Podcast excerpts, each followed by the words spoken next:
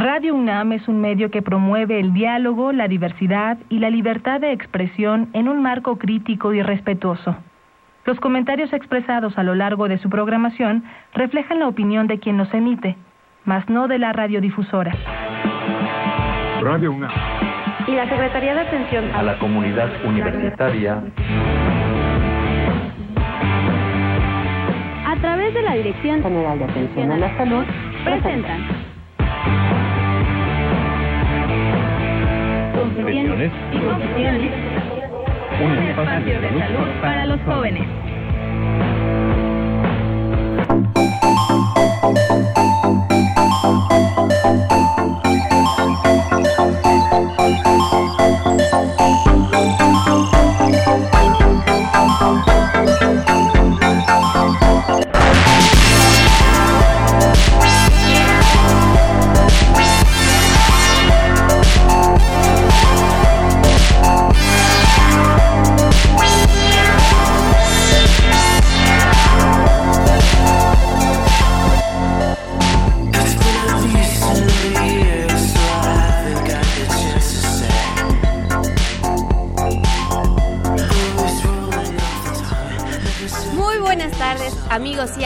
Radio Escuchas. Muchas gracias por acompañarnos en una tarde más de confesiones y confusiones.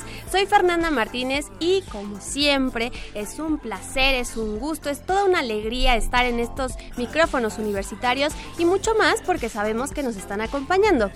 El día de hoy vamos a tocar un tema que realmente tiene, desafortunadamente, muchas confusiones, hay muchos mitos alrededor y es un tema que a varios nos toca trabajo, eh, nos, nos, genera un poco de trabajo tocar este tema. Es, es difícil, pero tiene muchísimas implicaciones y sobre todo positivas. Por eso el día de hoy vamos a hablar de donación de órganos, donar vida, donar órganos, perdón, es donar vida. Y para eso está con nosotros el doctor Adalberto Poblano Ordóñez, quien es director de Planeación, Enseñanza y Coordinación Nacional del Centro Nacional de Trasplantes de la Secretaría de Salud. Doctor, muy buenas tardes. Muy buenas tardes, licenciada. Gracias a todo su auditorio también por este espacio que nos permite estar en comunicación y sin duda esto nos ayudará a fortalecer la cultura de la donación de órganos y tejidos en nuestro país. Muy importante esa cultura que, como repito, pues no estamos tan sensibilizados. Entonces, esa es una de las grandes intenciones del día de hoy. Les recuerdo que nuestros modos de contacto son nuestra línea telefónica, el 55 36 89 89, 55 36 89 89 y a través de nuestra página en Facebook nos encuentran como Confesiones y Confusiones. Y bueno, les comento un poco del currículum del doctor Adalberto Poblano Ordóñez. Él es médico cirujano por la Universidad Nacional Autónoma de México. Tiene una maestría en Administración en Sistema de Salud, también por la UNAM, y un máster en España sobre donación de órganos y tejidos. Así que tenemos aquí a una gran eminencia que nos va a hablar sobre este tema. Doctor, para empezar a, poner ya el, el, tema en esta mesa de, de esta tarde, ¿nos podría comenzar a platicar qué es y en qué consiste el trasplante de órganos? Claro que sí, con mucho gusto, licenciada. Aquí vamos a hacer la, la plática, si usted lo permite, un poco más asequible para la población, para que nos podamos entender. ¿Qué es el trasplante? Podemos decir que es la transferencia de un órgano o de un tejido de una persona que ya falleció o incluso que está vivo a otra que lo requiere.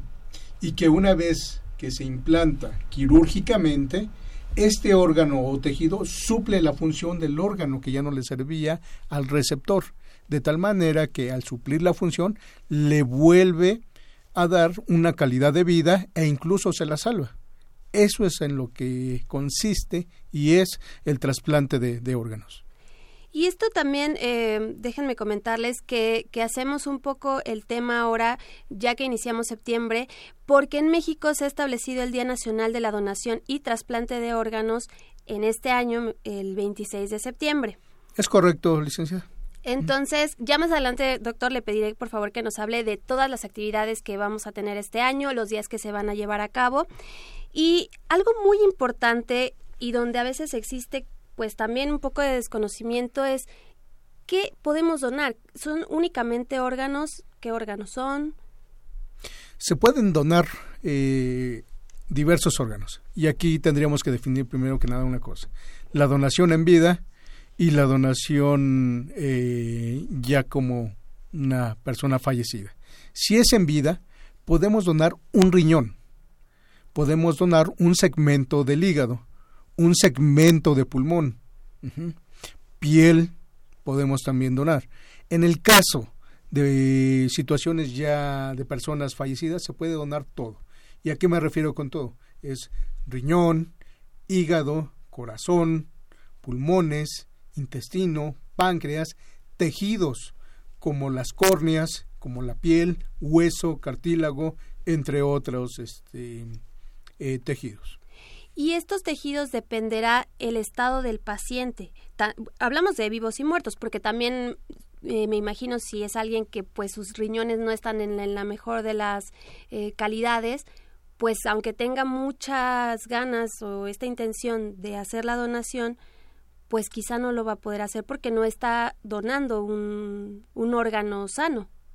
Muy cierto, Fernanda, por lo siguiente, hay dos procesos, el, el de donación y el de trasplante. Si hablamos del proceso de donación, primero que nada, el, paciente que, que, fallece y que hace muerte encefálica y van a, a, donar los órganos debe estar en un hospital que tenga licencia para llevar a cabo tales actividades. ¿A qué me refiero con licencia? Al permiso que otorga la Secretaría de Salud a través de la Comisión Federal de Protección contra Riesgos Sanitarios para poder llevar a cabo ese proceso. Ahí hay un coordinador hospitalario de la donación, quien hace la evaluación de esos potenciales donantes una vez que se diagnostica la muerte encefálica. La muerte encefálica es la muerte absoluta de, de la persona. En ese momento, ahí se evalúa a través de estudios de laboratorio, de estudios clínicos, de gabinete, si las condiciones del potencial donador son adecuadas. Si son adecuadas, entonces este coordinador se acerca a la familia y le solicita la donación de órganos. La familia, en un gesto altruista, nos dice que sí, y entonces es este coordinador el que le hablará a los programas de trasplantes, por ejemplo, corazón, hígado, riñón, de los que se requieran, para que vayan a ese hospital y tomen de manera eh, quirúrgica eh, los órganos, regresar al hospital donde se van a trasplantar, ya sean los riñones, ya sea el corazón, ya sea el hígado, y entonces se lleva a cabo eso. Pero sí hay una evaluación interna a fin de que se considere si las condiciones médicas de ese potencial donante son las adecuadas. Sí, porque eh, es un tema difícil hablar de hospitales porque la mayoría vamos ya cuando estamos enfermos. Entonces, de pronto, en este tema de la donación de órganos, sí me ha, me ha, tocado escuchar comentarios de familiares que dicen, es que ya de pronto el personal médico nada más está atento en qué momento va a morir mi paciente o si está en estado muy grave para pedirme ya los órganos. Pero entonces nos está hablando de que no es así de sencillo, o sea, tiene que haber esta parte de la muerte encefálica que es cuando ya no hay signos vitales del, del paciente. Así es, de manera general hay podemos encontrar lo, siguiente. Eso es un mito o una leyenda urbana, el de este si tienes tu tarjeta de donador y te pasa un accidente, es mejor que te deshagas de ella porque lo más seguro es que en el hospital no te hagan nada y te dejen este fallecer. No. Una de las características médicas que tiene todo profesional de la salud es preservar la vida hasta el último momento. Cuando ya no se puede hacer nada y se lleva a cabo el diagnóstico de muerte encefálica, en ese momento, a través de otros mecanismos eh, médicos o tecnológicos como ventiladores, como este monitores, se le, se le dan eso, se le insertan al, al, potencial donador para mantener los órganos. Sí vamos a ver los signos vitales de él, pero es el mantenimiento del potencial donante. Si en ese momento nosotros retiramos ese apoyo artificial, en ese momento es una persona que ya quedó fallecida. ¿Qué es lo que hacemos ahí? Mantener los órganos. Entonces, es de esa la manera en cómo se lleva a cabo. Por eso los signos vitales sí los ven, sí están, este, es el reflejo de la buena preservación de los órganos, médicamente hablando. Es por eso que las unidades médicas de alta especialidad son los que llevan a cabo este tipo de procedimientos. Por lo siguiente, un hospital por así decirlo, de primer nivel, no tiene las condiciones adecuadas para llevar a cabo el mantenimiento del potencial donante, mucho menos para el trasplante. Son situaciones de alta especialidad en donde se tienen que evaluar nada más de manera pronta es la gravedad de un receptor o la este la compatibilidad, la serología, la histocompatibilidad tanto del donador como de quien va a recibir el órgano para poder llevar a cabo ese match, de tal manera que todo esto dónde está regulado? En la Ley General de Salud de nuestro país, es ahí en el título décimo cuarto donde se establecen los procedimientos de donación, trasplante eh, de órganos y tejidos e incluso el diagnóstico de pérdida de la vida. Muy bien, ¿y, cuál es este equipo de, de, trasplantes que está en una unidad médica? Porque nos habló ahorita ya, eh, pues tienen que ir a, revisar al paciente, los que tienen que, que, preservar también los órganos. Es correcto. ¿Nos podría hablar más sobre todo este equipo? ¿Quiénes lo conforman? Con mucho gusto. Primero que nada, el equipo de trasplantes debe estar también en un hospital que tenga licencia para llevar tales actividades.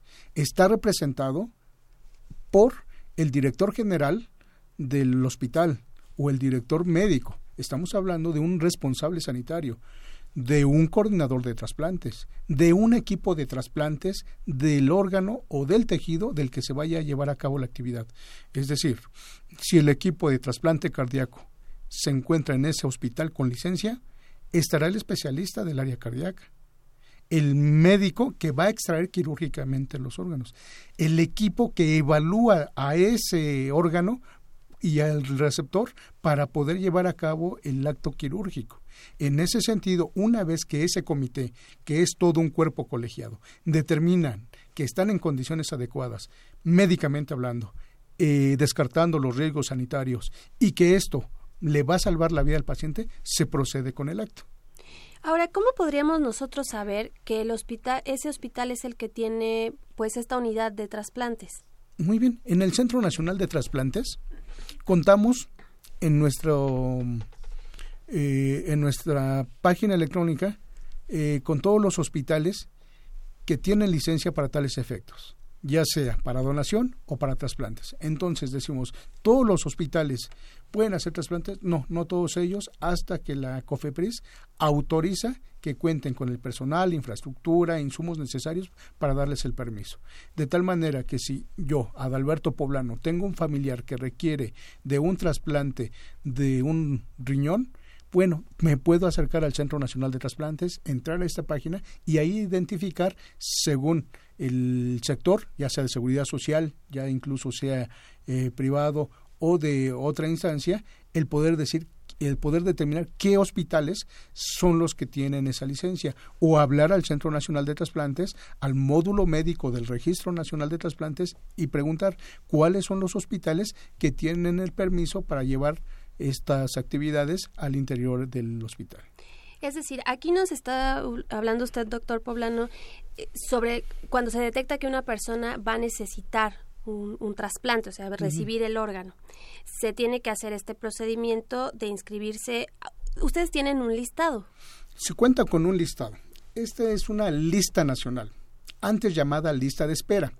El término de lista de espera este, ha quedado fuera de, uso, porque pareciera ser que estamos eh, formados para esperar un producto y no es así. La lista de espera es solamente un registro consecutivo, por eso ahora se llama base de datos de receptores que están en espera de un órgano o tejido. En ese sentido, ¿qué es lo que hace? Si yo requiero un trasplante, primero va por etapas o por niveles. Llego a mi clínica de primer nivel, a mi área de familiar, y me evalúan. Si hay eh, detectan que el problema renal que tengo es este tal, me refieren a un hospital de segundo nivel. Este hospital de segundo nivel tiene la, tiene cinco especialidades básicas: medicina interna, cirugía, urgencias, ginecología, pediatría. Pero específicamente me mandarían al área de medicina interna. Si hay el servicio de nefrología, me evaluarían. Si entonces después de hacerme esa evaluación, determinan que debo ser evaluado por una unidad de alta especialidad, me refieren a un hospital de tercer nivel. A eso me refiero con un Instituto Nacional de Salud, unidad médica de alta especialidad, para que ahí que el hospital que tenga el programa de trasplantes me evalúe a través del comité interno. Y entonces, si ellos determinan que sí requiero el trasplante, ellos son los mismos, ellos mismos me registran en esta base de datos nacional. Es así como funciona. Y al final será el propio hospital el que me otorgue a mí un formato firmado y sellado por el hospital de que yo estoy registrado. Y este trámite es absolutamente gratuito, no tiene ningún costo. Y eso es muy importante porque a veces, pues, escuchamos de trámites y decimos también, ay, debe ser carísimo, ¿no? Nos debe implicar muchísimo tiempo, esfuerzo y de por sí ya estoy desgastado porque mi paciente está mal. Así es, así es. Pero al final de todo esto es un cuerpo colegiado el que evalúa, el que puede usted estar en una lista de espera para recibir un trasplante. Y ese cuerpo colegiado se llama Comité Interno de Trasplantes. Ahora, ¿qué sucede cuando ya una persona fallece, está ya sea que tiene la tarjeta de donación voluntaria o que su familia ha decidido que se haga la donación? ¿Qué pasa si no está en uno de estos hospitales que tenga el registro de trasplantes? Qué interesante pregunta. En ese momento eh, se pueden auxiliar del Centro Nacional de Trasplantes. ¿De qué manera? Resulta que mi familiar fallece en un hospital que no tiene la licencia y yo quiero donar los órganos de mi familiar. Cierto. Entonces se hace la logística para poder llevar a cabo el procedimiento antes de que se detecte la muerte encefálica a otro hospital que sí tenga licencia, pero de la misma institución. Es decir, si es del ISTE, al ISTE, si es del IMSS, al IMSS, pero con el conocimiento del Centro Nacional de Trasplantes, quien apoya en la logística de la coordinación para este procedimiento, además de que supervisa el procedimiento. Ya que llegan a un hospital que tenga licencia, entonces ahora sí se lleva a cabo nuevamente todo el proceso médico, desde la evaluación, desde el diagnóstico, desde los exámenes eh, de gabinete como una tomografía, para certificar la muerte encefálica. Es así, solo así, como procede esto. Y, y ahora aquí un punto muy interesante también es saber, entonces, ¿cuáles son esos criterios para, para asignar los órganos? Muy interesante. La Ley General de Salud establece que hay cinco criterios de asignación. El primero de ellos se le llama gravedad del receptor. ¿Quién es el que está más enfermo? En la Ley General de Salud también se establecen dos urgencias médicas o códigos ceros. Solamente es corazón y, e hígado. Quiere decir que si el paciente, el receptor, no se trasplanta en menos de 72 horas, la muerte es inminente. Esa es la ese es el primer criterio, la gravedad del receptor. Después viene la compatibilidad del receptor, es decir, cuenta con los estudios serológicos adecuados para que el órgano que se le va a trasplantar lo va a aceptar o no. Todo esto lo lleva a cabo el comité. También viene la factibilidad, es decir, qué tan lejos estoy de un lugar a otro y a lo mejor el órgano que yo voy a transportar le falta la oxigenación y entonces eh, se muere. Entonces debemos encontrar esto. La otra, la oportunidad del trasplante. ¿Es oportuno en este momento trasplantar a este receptor? ¿Sí o no? Lo vuelve a decidir el comité. Y la otra, la última de las instancias que no sucede es la antigüedad en la base de datos. Porque podemos tener tres o cuatro eh, receptores que tengan las mismas condiciones. Le digo que es un ejemplo muy hipotético, pero al final de esto, si llegara a suceder, es entonces el que se registró primero. En ese, después de considerar todos los criterios que se establecen en la Ley General de Salud en materia de asignación, este es el último, por así decirlo, que desempata. Y es el comité, este cuerpo colegiado, el que decide cómo y cuándo hay que llevar a cabo el trasplante. Precisamente ahorita eso me llamaba la atención porque pues muchas veces como usted decía, cuando hablamos de listas de espera, pues yo voy primero. A mí por qué no me trasplantaron primero el un tejido, hablemos como de piel, por ejemplo, que no es una gravedad como usted decía de, muerte, como un corazón. Entonces, ¿por qué este esta persona que llegó ahorita antes este después que yo que necesita el, el riñón lo van a trasplantar primero que a mí? Entonces, es cuando ustedes se van como este comité colegiado a este primer em, rubro de, así es. de selección. Así es, es así como, como funciona. Y es importante que cuando el, el receptor o el paciente que va a recibir el, órgano o el tejido lo sepa. Es por eso por lo que se les dice cómo, cuándo y en qué momento hay que esperar la donación del órgano que requiere para el trasplante. Cuando se da esta información, a los receptores les queda muy bien establecido el conocimiento, de tal manera que entienden cuál es el proceso. Y sabes qué es lo más importante? Que también se convierten en difusores de la información porque lo van comentando con los demás este, compañeros, amigos, familiares, y al final de esto van entendiendo la importancia de la cultura de la donación de órgano o del tejido. En este sentido, se van a dar cuenta que los órganos o que el trasplante salva vidas, mejora la calidad de, vida y si es cierto, los reintegra a la sociedad, porque en el caso de los riñones no van a estar atados a un aparato de diálisis peritoneal o tengan que ir cada semana, cada tercer día a un proceso de hemodiálisis. El trasplante los libera de todo eso. Doctor, y una vez que trasplantan a la, al paciente, ¿hay un seguimiento por parte de ustedes del, del Centro Nacional de Trasplantes o cómo va después de, ya de la operación? ¿Qué sigue? Interesantísima la pregunta y qué bueno que se están dando este tipo de, situaciones.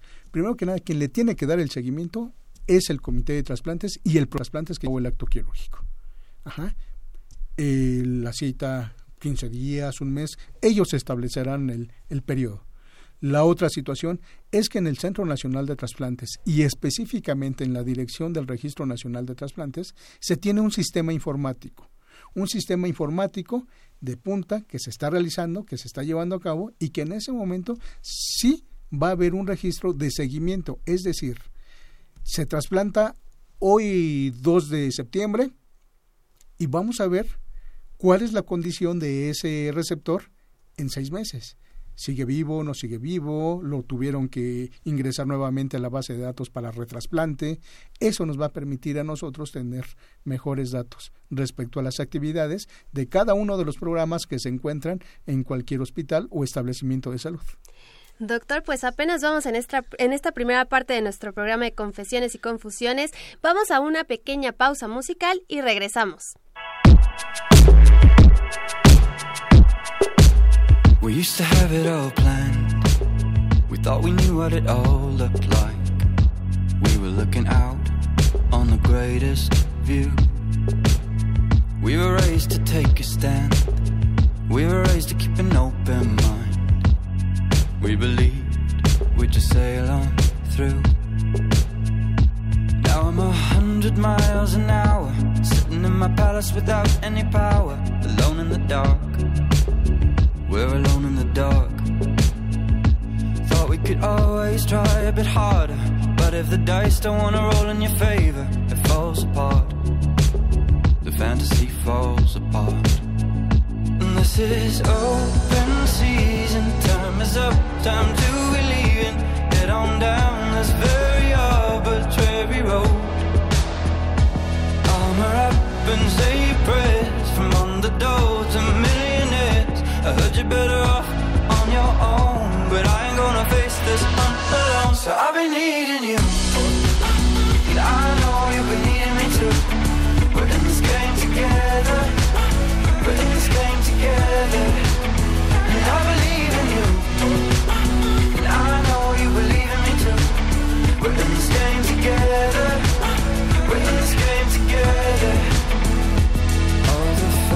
Were forgotten all the tracks we've given up only saw you for a moment. No, it was nowhere near enough, but I take it as it comes. I take it as I only can. I take it all and run goes. Estamos de vuelta en Confesiones y Confusiones esta tarde hablando de donar órganos es donar vida. Y para eso está con nosotros el doctor Adalberto Poblano Ordóñez. Aquí estábamos ya platicando en, esta pequeña pausa de lo, la importancia que tiene hablar de este tema. Y yo le decía a, nivel personal, les, les comparto, es un tema en el que a mí no me gusta acercarme mucho porque yo lo relaciono con la muerte Es un poco como le decía, hablar de los testamentos, uno se asusta y dice testamento, pero si no me voy a morir, yo voy a durar todavía muchos años. Y la realidad es que esto no es así, no es una determinante. Hablar de, un, de que me voy a volver un donador em, por, por gusto, no estoy firmando una sentencia de muerte de ningún modo. De ningún modo, Fernanda, totalmente de acuerdo contigo. El que yo eh, manifieste de manera expresa mi voluntad a donar, no me está condicionando a que después me van a secuestrar o que si tengo una tarjeta de donación eh, al llegar al hospital no me van a dar la atención médica que yo requiero. No, son mitos. la, por ejemplo, hablaba de la donación expresa que la podemos hacer de manera escrita, a través de un consentimiento, de un formato que se cuenta con en el Centro Nacional de Trasplantes Cualense, donde la familia lo expresa y lo firma. Y, y también tenemos las tarjetas de, de, donador, donde yo las firmo para poder llevar a cabo este mi, mi acto y manifestar mi deseo, o entrar directamente al Centro Nacional de Trasplantes. Y ahí hay algo que se llama registro de donadores voluntarios, me llega el correo electrónico, este el CIDE que ya quedé registrado de manera favorable en ese sistema, incluso ahí puedo imprimir mi tarjeta. ¿A qué quiero llegar con esto, Fernando? Que lo más importante es comunicarlo. Si en este momento, por ejemplo, yo llegara a tener un deceso y fallezco en un hospital que tenga licencia y mis condiciones son adecuadas, le preguntarían a mi familiar, a mi esposa, señora, si ese hospital tiene la licencia nuevamente antes de, de entrar a esto, y si está un coordinador de donación, si quiere donar los órganos del señor Adalberto Poblano. Lo primero que va a decir mi esposa es que mi esposo en vida manifestó que cuando él falleciera quería ser donador de órganos. Y entonces se lleva a cabo este, este acto. ¿Y cuál es la importancia, como eh, lo mencionabas, Fernanda?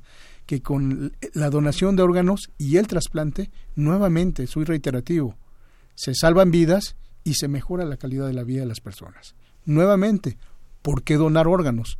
Porque hasta la, a la fecha, en este primer semestre de 2017, tenemos un registro en la base de datos del Centro Nacional de Trasplantes de más de 21 mil personas que requieren de un órgano o un tejido, del cual el órgano más solicitado es el riñón, y después le continúa otro tejido, que es la córnea, le continúa el corazón, el hígado y así sucesivamente fraccionado en este número de 21 mil.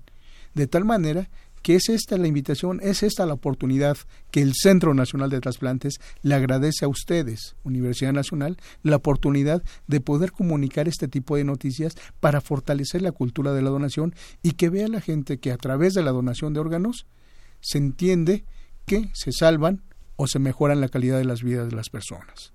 Y aquí también, eh, eh doctora Alberto, es una situación que, que también todos, todos podemos em, participar en esta donación altruista porque hay alguna, algún límite de edad o alguna condición que nos limite a ser donadores altruistas. Condiciones, sí, sí pueden ser algunas de ellas. El límite de edad no lo tenemos. Para manifestar nuestra voluntad de donar, no hay límite. Sin embargo, con los cambios demográficos que al día de hoy vemos, ya de manera global e incluso de impacto local en México, la esperanza de vida ha aumentado, de tal manera que los criterios médicos para la donación y para el trasplante se han modificado de manera positiva. Es decir, una persona de 70 años le puede donar a otro de 70 años. Y así sucesivamente. Si nos vamos a las condicionantes, existen, pero nuevamente nos iríamos al interior de los hospitales que tienen licencia, donde si hay un donador, ese comité de donación de órganos, ese coordinador de donación que lidera el equipo, es el que evalúa si las condiciones de ese donador son las adecuadas o no. Por ejemplo, dentro de sus criterios puede ser que haya alguna enfermedad infecto contagiosa que contraindique la donación que tal vez haya un proceso degenerativo que ya no permita que los órganos estén en condiciones adecuadas, un proceso maligno que tenga siembras o metástasis a otros lugares, como en el caso de los cánceres, y que no lo haga adecuado. Y tal vez la pregunta será ¿por qué? ¿Por qué no le podemos dar a un receptor una condición así? Porque tenemos que evaluar el riesgo sanitario, el riesgo que se presenta en ese momento. Después de todo dijimos que el trasplante es para mejorar la calidad de vida y para salvar la vida. Entonces no le estaríamos solucionando nada. Pero esa la labor la hace el comité de donación y el comité de trasplantes al interior de los hospitales para beneficio de los receptores. Cuando nos ya tenemos nuestra tarjeta de donación o nos registramos en el Centro Nacional de Trasplantes, estos nuestros órganos pueden ir a cualquier persona que lo requiera. Pero ¿qué pasa si de pronto yo tengo un familiar cercano que requiere un trasplante? ¿Se puede hacer esta donación pues más directa, que yo diga a quién se los quiero donar? Es relativo. Eh, será una donación dirigida. Diríamos, mi familiar acaba de fallecer y tengo un tío que necesita un trasplante de riñón. Y yo quiero que uno de esos riñones vaya para él. ¿Por qué digo que es relativo? Nuevamente vámonos a la evaluación médica. ¿Tienen la compatibilidad o no la tienen? ¿Cuál es la situación? el trasplante le es oportuno, sí o no. Y la otra parte importante, ese tío del que yo menciono de manera hipotética, ¿ya terminó el protocolo de trasplante? ¿Ya está registrado en la base de datos? Si es así, pues no, porque entonces eso hay que explicárselo a la familia para que lo pueda entender si en determinado momento las condiciones no son favorables, se tiene que seguir la línea de procedimientos médicos que están al interior de los hospitales para que se lleve a cabo el trasplante. Es así como funciona, pero tanto así como decir se lo dono por esto, no, porque a lo mejor al trasplantarlo le iría mal. Por eso tenemos que evaluar médicamente hablando, a través de estudios serológicos, a través de estudios clínicos, que realmente va a ser la persona idónea para recibir el trasplante. Doctor, aquí ya también hablar de la familia va a ser un tema importante. Sin duda. Por varias razones, hay varias vertientes alrededor. La primera, yo quisiera preguntarle, por ejemplo, cuando un miembro de la familia decide ser donador altruista, pero la, la dinámica familiar, la idea que tiene toda la familia, dicen, no, ¿por qué haces eso? En primer lugar, ¿cómo sensibilizar o cómo, no que acepten, sino que, que, que pues conozcan la causa, que, que la acepten. Si me permiten hacer un pequeño brevario, el Centro Nacional de Trasplantes tiene varias modalidades educativas. Una son las de formación, las de enseñanza, regularización, y una de ellas es el de sensibilización, como bien lo mencionaste. Acabas de describir bien un proceso que pasa al interior de todas las familias en nuestro país cuando yo por primera vez llego al Centro Nacional de Trasplantes y llevo el tema a la mesa, pasa exactamente eso. ¿Qué sucede? ¿Qué pasa? ¿Te vas a morir? ¿Cómo crees? No, no, no. Entonces, en ese, en ese tipo de circunstancias, lo que nosotros hacemos es, primero que nada, es darles un momento. Ya lo puse sobre la mesa. Ya me esperaba esta reacción. Ahora es explicarles por qué la donación de órganos es importante ¿Por qué beneficia? Porque podemos decir esto, mi tío Juan, digo, el tío Juan es nuevamente hipotético, eh, tiene una insuficiencia renal y está padeciendo, estaba padeciendo ahorita unas circunstancias que, que creemos nosotros que no se puede merecer. Pero sin embargo, si alguien le pudiera donar, lo sacaría de todo eso y volvería a ser productivo. Si uno empieza a hacer ese tipo de acciones, de situaciones, entonces podemos sensibilizar a la familia. Ahora estamos hablando ahorita de un panorama de gente adulta o gente joven. Pero ¿qué pasa con los niños? Los niños también se trasplantan. Cuéntenos esto, doctor, porque claro que pensaríamos que los niños pues están muy pequeñitos, ¿no? Eh, no, así como hay donaciones pediátricas, Supongamos alguien que tuvo un accidente en la carretera, llevaban a, un niño de cinco años, llegan al, este, al hospital que tiene la licencia, es evaluado y nos damos cuenta que el pequeñín puede ser un candidato adecuado. Se le solicita la, la donación a los familiares más cercanos, como lo establece la, Ley General de Salud, a quien hay que solicitarla, y detenemos el sí. Pero ¿qué es lo que pasa con esa base de datos que también este, tiene niños? De esos niños que requieren de un riñón. Al día de hoy ya vemos a niños de 5 años menos más Ajá, con diabetes y ya con problemas de, de, riñones. Estoy, me estoy enfocando nada más ahorita al órgano que más este, se requiere atender en, nuestra población, pero todos son importantes. Enfermedades este, infecciosas que dañaron esos riñones, enfermedades genéticas que dañaron esos riñones y que por eso los hicieron candidatos a recibir un trasplante, un trasplante y por eso están en esa base de datos. Ahí el beneficio, de ahí la importancia de las campañas de las pláticas informativas de sensibilización. Y la sensibilización es llegar a la conciencia de cada una de las personas para poder decir, ya entendí por qué es importante donar. No solamente por las cantidades de personas que ya se han referido ahorita al interior de esta cabina, en donde decimos que tenemos 21 mil pacientes en espera de un órgano o tejido, sino más bien por la bondad, por la situación de que les va a salvar la vida de tal manera que si lo queremos ver de esta manera, la gente que fallece se convierte en héroe, porque finalmente salva vidas. Qué bonita manera de, escucharlo, porque dicen que muchos de los héroes no tienen capa. Así y yo creo que este es uno de esos casos que, que la verdad, como decía, además, una sola persona que, que fallezca y done sus órganos puede salvar no solo una vida. ¿Cuántas puede salvar? Puede salvar cinco siete vidas. Estamos hablando de dos riñones, un hígado y un hígado que se puede dividir, ahí sumarían dos, serían cuatro, pulmones, corazón, que es de lo más frecuente. Si a eso les la unamos también la solicitud de tejidos de aquellos que tienen una enfermedad ocular como un queratocono que ya no les permite tener buena calidad de la vista, quitar esa córnea deformada y poner una córnea nueva derivado de una donación, le cambia la vida en lo absoluto. Doctor, aquí también algo que, que, me llamó de pronto la atención o, recuerdo, es muy frecuente ver ahora, eh, digo en, internet, videos de personas que dicen, eh, su papá, el papá está escuchando por primera vez el, el bueno, de nuevo, el corazón de su hija. que falleció en una, un accidente automovilístico, por ejemplo. Aquí en México sí se puede hacer eso, es decir, que la familia que haya eh, bueno, hecho la donación tenga contacto con el receptor de ese órgano? No.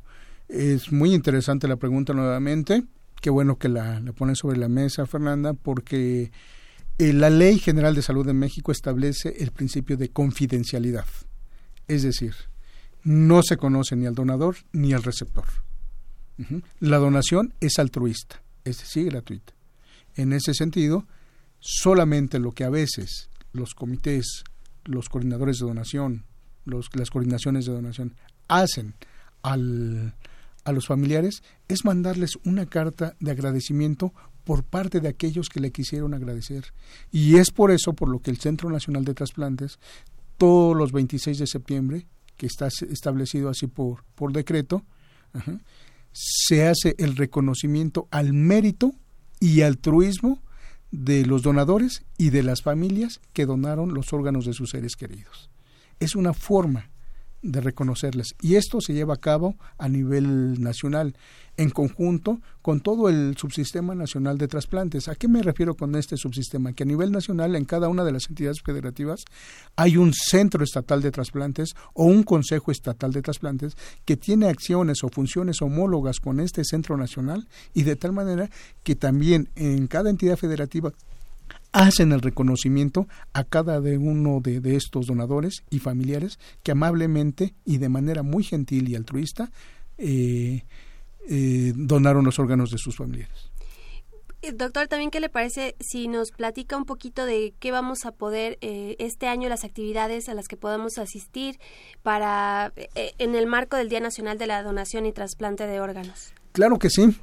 Si ustedes me, me, lo permiten, les hago una atenta invitación a todo tu amable auditorio, Fernanda, a ti, a, todo lo que es la, la, universidad y a todos los radioescuchas, porque el día 5 de octubre vamos a llevar a cabo esta celebración del mérito y altruismo de, de, las familias. Se va a llevar en el Instituto Nacional de Medicina Genómica, que está sobre periférico. La entrada es abierta ahí pueden acudir o bien en este preguntar directamente en el Centro Nacional de Trasplantes al teléfono eh, 55 82 9902 a la extensión 51407 o directamente en la página electrónica para poder este tener mayor información. Es así como se lleva también a cabo este tipo de acciones.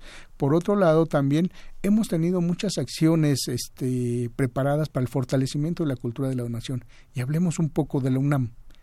Y un poco es decir también mucho. ¿Por qué? Porque hace un año, en un día de celebración, se firmó un convenio con la Universidad Nacional Autónoma de México a través del rector. Este convenio tiene por objeto fortalecer y promover la cultura de la donación en toda la comunidad universitaria. De tal manera que ahora el Centro Nacional de Trasplantes, en unión con la Dirección General de Atención de la Salud de esta Universidad Nacional, y participan en las ferias de la salud. Y se han participado ahorita en más de 16 ferias de la salud para el fortalecimiento de la cultura de la donación. Y ellos ahora se convierten en nuestros principales difusores. Si nos vamos más allá, con la Universidad Nacional tenemos también un convenio con la formación de coordinadores hospitalarios de donación, estas figuras importantes de las que hemos estado hablando, en donde la universidad, a través de la División de Estudios de Posgrado, nos da el aval para este diplomado. Se hizo un curso de nefrectomía laparoscópica por primera vez en la historia de, de las acciones que ha llevado el Centro Nacional de Trasplantes a través de mi director general, el doctor José Salvador Aburto, para formar eh, a procuradores, que quiere decir médicos especialistas que toman el riñón de una manera no invasiva, o sea, no, no se abre al paciente de una manera brusca, sino a través de una laparoscopia se puede extraer el órgano en vida y trasplantarlo. Asimismo, tenemos un programa de servicio social con la Universidad Nacional, con la Facultad de Medicina, en donde los médicos pasantes se profesionalizan. ¿A qué me refiero? Toman este diplomado, durante todo el año prestan el servicio social en los hospitales y en los servicios que tienen servicios de donación y al término de este, cuando lo terminan de manera favorable, se les otorga el diploma y la constancia como coordinadores de donación, de tal manera que pueden ser contratados en los propios hospitales donde hicieron su servicio social y estar, y estar trabajando como coordinadores de donación. Con todo eso hemos trabajado con nuestra bellísima Universidad Nacional. Sí, porque también ya nos contó que usted es puma de corazón. Y, qué bueno saber eh, precisamente que ya se están abriendo tantas líneas y se están haciendo tantas redes para trabajar esto precisamente. Y ahorita que mencionaba lo de la, lo de la universidad, también eh, sé que tienen un programa eh, aquí en, la Universidad Nacional Autónoma de México. El programa se llama Donación para Programa de Donación de Cuerpos en la UNAM que ese es un factor también interesante. Ahorita hemos hablado sí de la parte de, de salud, de, de los hospitales, pero también hay esta donación altruista para la investigación.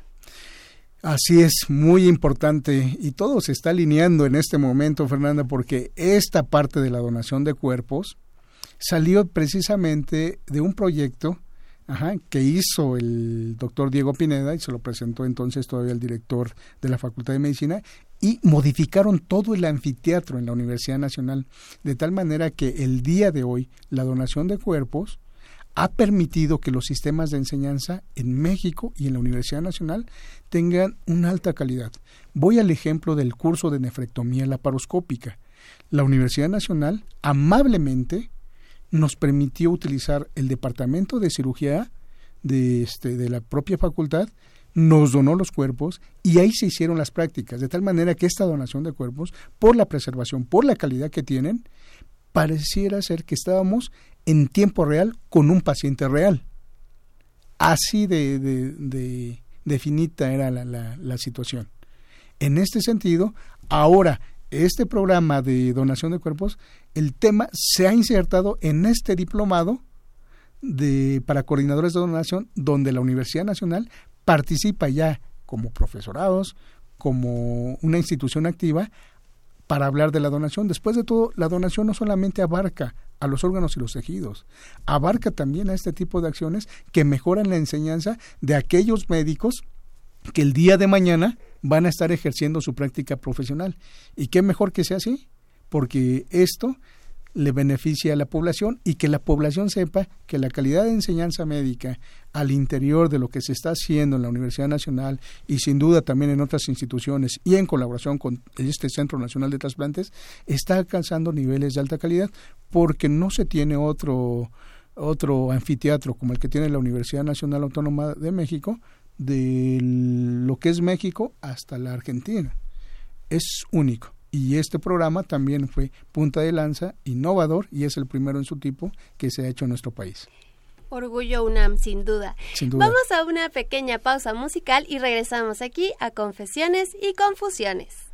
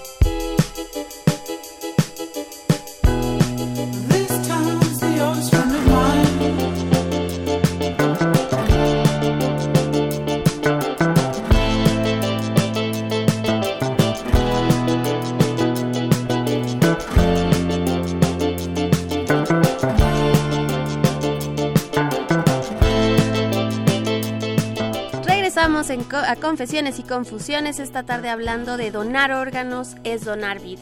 Y la donación altruista sin duda ya lo hemos visto, esta, bueno, escuchado esta tarde con el doctor Adalberto Poblano Ordóñez del Centro Nacional de Trasplantes, lo importante que es sensibilizarnos todos y unirnos a esta causa, ser parte de... Y por eso es que voy a regresar con esta pregunta, doctor. ¿Cómo obtenemos nuestra tarjeta de donación voluntaria de órganos y tejidos? Hay diversas este, formas. La primera de ellas es que yo los invitaría a entrar a la página a la página del Centro Nacional de Trasplante. Si ustedes me permiten dictarla, serían tres veces w.gov.mx diagonal Senatra. Ahí en el banner van a encontrar eh, una mm, parte que dice registro de donadores voluntarios. Ahí de manera electrónica se pueden registrar y en automático pueden este, también obtener la tarjeta. Acercarse al Centro Nacional de Trasplantes, acercarse a los hospitales que tienen tarjetas de donadores y otra cosa importante, el fortalecimiento con las organizaciones de la sociedad civil. Es decir, todas estas organizaciones, que aproximadamente son más de 20 que están vinculadas con el Centro Nacional de Trasplantes, también hacen actividades de promoción, difusión y de sensibilización, de tal manera que ellos cuando dan sus pláticas informativas otorgan tarjetas de, de donador. Entonces, al, este, al otorgárselas, pues la, la firman, la llenan, pero lo más importante, Fernanda, otra vez, que la familia lo sepa, para que el día de mañana ellos sean los principales difusores de esta información y los que puedan tomar la decisión. ¿Por qué? Porque esto facilita. Hace, al inicio de la, de la charla eh, tocaste un punto muy importante, cuando dicen es como si fuera un testamento.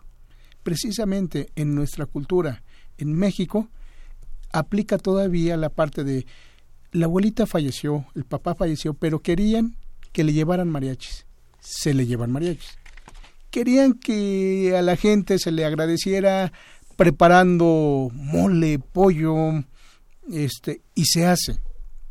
En este sentido también ese es el efecto que queremos lograr, que con la tarjeta de donación el día de mañana cuando es que mi hijo es que mi familiar, es que mi esposo, mi papá, mi mamá, quería ser donador.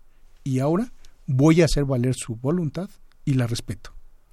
Doctor, hay una pregunta muy puntual. ¿El cuerpo sí se le regresa a la familia para que pueda llevar a cabo todo el ritual de la, del entierro? El ritual funerario y todo lo demás, sí. Sí, sí se le devuelve. Lo único que se toman son los órganos y los tejidos. Es importante que todo el auditorio sepan, que todos sepamos, que el procedimiento quirúrgico es de alta especialidad. Es como si lo estuviéramos haciendo en vivo a una persona ajá, que realmente está viva, precisamente en ese término. Con esa misma calidad se hace. Y hay algo muy importante que se llama dignificación del cuerpo.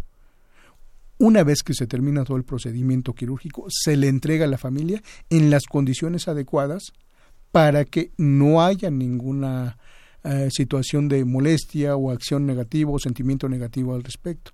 Es decir, quítense de la idea el mito de que lo van a hacer pedazos, me lo van a entregar en fracciones. No, se les entrega de manera muy digna. Es por eso por lo que hay una vinculación en los casos de muerte encefálica donde interviene el Ministerio Público para dar también certeza a ese tipo de situaciones. Pero la parte más importante es que quien se encarga de coordinar todo este subsistema nacional de donación y trasplantes y todos los procesos es el propio Senatra para tranquilidad de la gente, esto está regulado en la Ley General de Salud y en el reglamento de la Ley General de Salud en materia de trasplantes y en el reglamento interior de la Secretaría de Salud, específicamente en su artículo 44, ahí se le atribuyen 22 funciones específicas a este Centro Nacional para tranquilidad y protección de la gente. Doctor, y para esta eh, de registrarnos como donadores voluntarios, o la tarjeta, ¿hay algunos requisitos específicos? ¿Algún costo? No, es totalmente gratuito, no hay ningún requisito. Basta con que ustedes descarguen la, la tarjeta, la llenen y más allá de guardarlo en la cartera, que al final de cuentas también va a ser uno de los pasos, es comunicarlo. Decirle, oye, mira, tengo mi tarjeta, ya le comuniqué a mi familia, te lo comunico a ti, que eres mi mejor amigo, se lo comunico a mi mejor amiga de que soy donadora voluntaria. De tal manera que si llegara a pasar un proceso, yo quiero donar mis órganos para ayudar a otra gente. Y viceversa. Pero es totalmente gratuito. Y esto fortalece la cultura. ¿eh? Y hablando de fortalecer la cultura, también, doctor, eh, si nos repite los teléfonos a donde nos podemos comunicar ah. o los medios de contacto para saber toda esta eh, serie de eventos que va a haber en torno al Día Nacional de la Donación y Trasplante de Órganos el próximo 5 de octubre. Claro que sí. Es el 54 87 9902, extensión 51 407, extensión 51 453 y extensión 51 450. Ok, teléfono, lo repetimos, 54 87 99 02 extensión 51407 y también a las extensiones 51450 y 51453.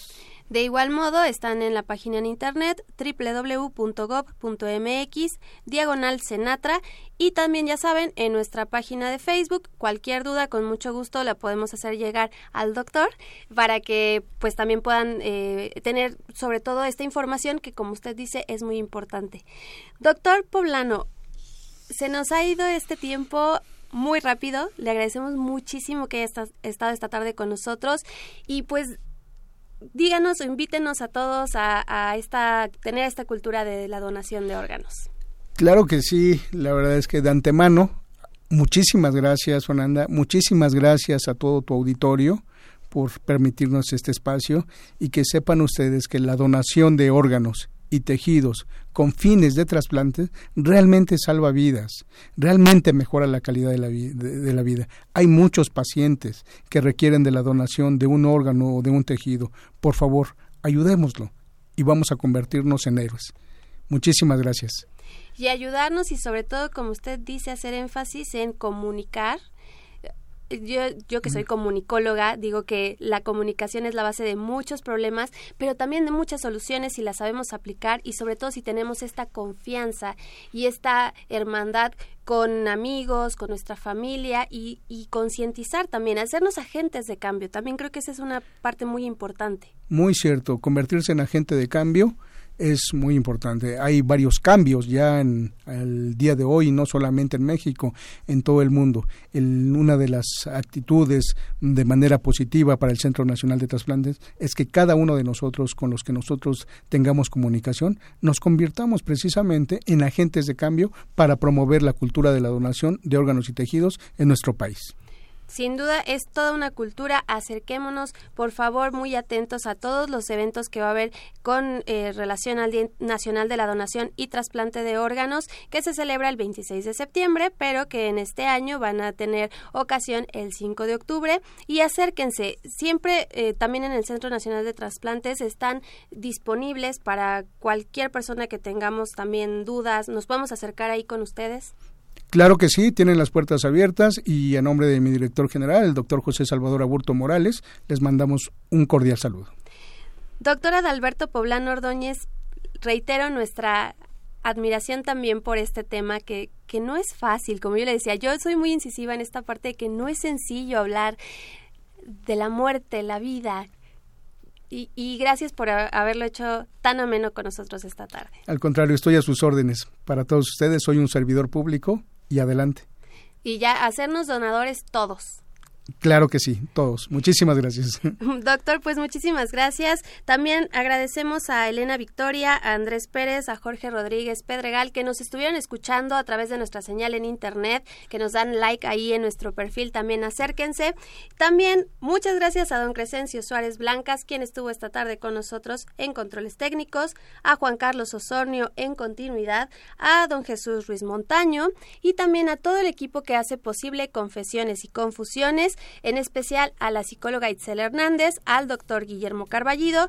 Soy Fernanda Martínez y esta tarde para mí fue un placer haberlos acompañado. Los invito por favor también a que estén con nosotros el próximo sábado a las 5 de la tarde a través de la señal de Radio UNAM en AM por supuesto en 860 de AM. Que tengan un excelente fin de semana y no olviden vayan a, hacer a sacar su tarjeta de donación voluntaria de órganos y tejidos para que todos seamos héroes. Que estén muy bien, hasta la próxima.